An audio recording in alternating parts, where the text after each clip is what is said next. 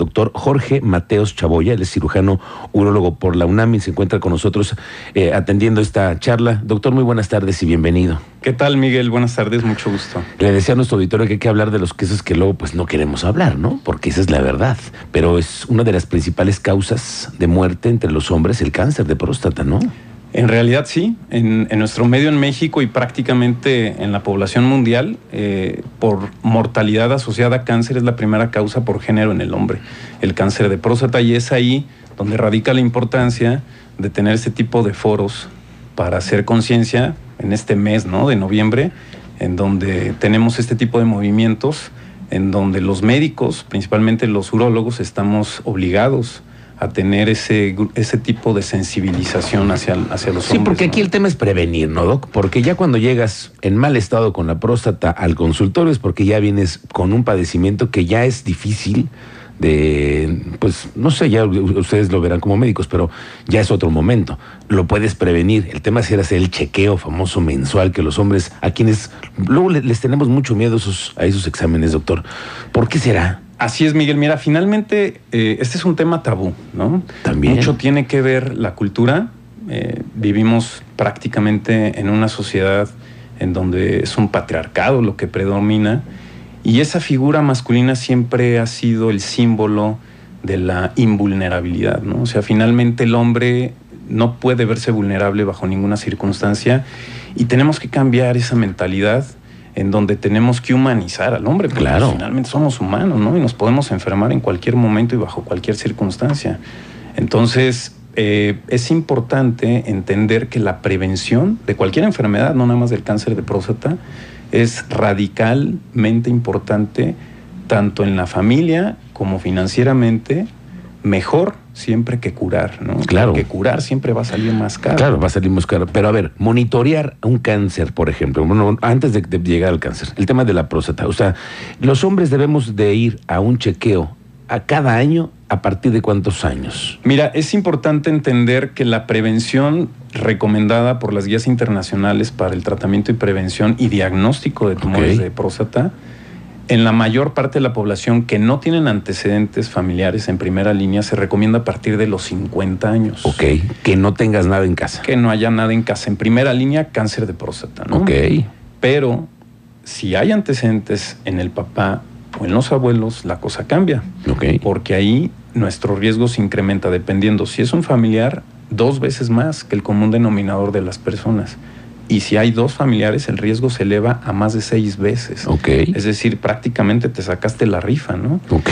Estás en, el boleto. Exactamente. Y en esos casos, entonces, es cuando debemos de tener más eh, cuidado en hacer una detección oportuna y la edad se recorre a los 45 años. 45 años. Cuando hay antecedentes en la familia. y normalmente a partir entonces de los 50 si no tienes ningún antecedente. En la población en Pero regularmente después de los 40 es, es, mejor, ¿no? Hacer ese tipo de, chequeos. Así es. Digo, finalmente el acercarse con el urólogo es, otra, es otro cambio que tenemos que tener de mentalidad, porque a veces en la mayor parte de, las conversaciones, ¿no? Que tenemos con los amigos, con la familia, pues piensan que ir al urólogo es nada más la exploración de la próstata por medio del recto, ¿no? Sí, sí, sí. ¿Por qué será esa? Que eso es tabú, pero hay que también decir las cosas como son. Se necesita hacer ese examen, sí o sí todavía, aunque, aunque me digan alguien, es que la tecnología, Miguel, ha avanzado muchísimo. Sí, pero eso no eso se tiene que hacer sí o sí a través del, del, tacto, ¿no? Claro, Miguel. Mira, en realidad estas son eh, preguntas muy interesantes y qué bueno que las haces, porque es importante aclarar. Me dices, oye, ¿por qué no van? ¿Por qué es tabú? Pues la realidad es que es por desinformación. Lamentablemente, en la actualidad, donde tenemos tanto acceso a la información, sigue habiendo muchísima desinformación, ignorancia, que lamentablemente nos lleva a padecer enfermedades hasta sus últimas consecuencias, cuando no debería de ser así. Entonces, sí, la, la respuesta a la pregunta de si se tiene que hacer la exploración física, sí, es parte complementaria. Ok. ¿Por qué? La justificación es sencilla. El 25% de los tumores de próstata en etapa inicial o temprana se pueden diagnosticar mediante la exploración física y muchas veces no altera ninguno de los otros parámetros que utilizamos, como el antígeno prostático, que es un laboratorio, o un estudio de imagen, como en este caso, en la actualidad tenemos muchas herramientas como la resonancia multiparamétrica. Sin embargo, ninguno sustituye al tacto rectal. Eso es bien importante, doctor. Importantísimo. Porque la gente dice, bueno, pues si ya, ya hay tantos avances en la medicina, sí, pero es que eso no va a ser eh, probablemente algún momento llegue al, tal vez a suplirse, pero hoy en día no lo existe y es parte complementaria. ¿no? Así es. Doctor, las... ¿qué hacemos mal? ¿Qué hacemos mal los hombres para andar eh, con problemas en la próstata? ¿Dónde, ¿Dónde están nuestros errores recurrentes? Mira, eh, esto es algo importante que se debe de entender porque al final de cuentas la próstata es un órgano que aqueja mucho al hombre, tanto con sus enfermedades benignas como con el cáncer. Ok. El cáncer específicamente es una enfermedad multifactorial como todos los tipos de cáncer, no hay una sola causa. Y esto hace muy difícil su prevención. Es decir, eh, muchas veces dicen, pues, ¿qué puedo hacer para no tener cáncer y no me dé cáncer? Okay.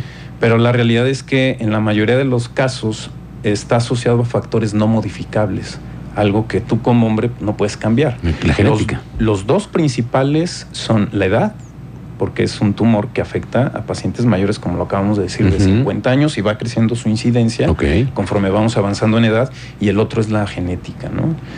Vienen ya otro tipo de estímulos del mismo cuerpo, como los hormonales, específicamente la testosterona, el efecto que genera a nivel de la próstata, y que eso es muy importante porque muchas veces ahí en, en la calle pues hay personas que están utilizando suplementos o, o, o, cuestiones hormonales para incrementar masa muscular, etcétera, Eso, etcétera. Justamente. Y si tú tienes la predisposición a desarrollar la enfermedad y utilizas este tipo de productos, entonces potencializas y catapultas el riesgo de, de desarrollar un cáncer, sobre todo a edades tempranas. Y ¿no? luego es bien fácil, doctor, porque llegas al, al, gimnasio y no falta el que te dice, yo la proteína que utilizo y estas pastillas y estos medicamentos que me recetaron y que son muy muy buenos y que son naturales y al final no sabes qué te estás metiendo. Y los hombres que muchas veces somos propensos al tema este del desarrollo de la actividad muscular, ¿no? Que queremos estar más fortachones, pues no sabemos de pronto lo que nos estamos metiendo. Qué peligroso este. Exactamente, y al final de cuentas, pues es un tumor que es hormonosensible. ¿Qué quiere decir eso? Que se alimenta de las hormonas. Okay. Si tú tienes la predisposición y le das la comida, pues entonces lo vas a catapultar y lo vas a mandar al estadio más alto. Esa es una de las posibilidades, pero vienen otras más, ¿no? Claro. Recomendaciones generales por el tiempo, pues bueno, finalmente es una vida saludable. La alimentación y el deporte, ¿no? La alimentación con alto grado en grasas poliinsaturadas, el sedentarismo, la obesidad, el tabaquismo, el exceso de alcohol, son factores que como en todos los tumores se asocian para que todos esos eh, riesgos que uno tiene o predisposiciones pues sean más factibles de que se desarrollen en algún momento. Es como una ruleta rusa, ¿no? Entonces, claro. al final de cuentas, si tú le apuestas a muchos números, en algún momento vas a ganar. en alguno te va a pegar, ¿no? Premio, Híjole, claro. doctor, qué cosas me dices. Bueno, Así pero es. verdad. La verdad es que el tema es prevenir y para eso hay que hablar de ello. Y te agradezco mucho esta plática, doctor Jorge Mateos. ¿En dónde te podremos encontrar si hay algún hombre que tiene una cosquillita y que tiene ganas de saludar al doctor? ¿Dónde te podemos encontrar claro aquí? que sí, Miguel. Muchas gracias. Bueno, no sé si pueda dar sí, un gol. Claro, aquí puedes aquí decir estamos dónde en, está tu en épocas mundialistas. Sí, ¿no? pero aquí estamos. Mira, estamos en, en el grupo de hospitales San José, en Constituyente y en Moscati, en Juriquilla. Ok.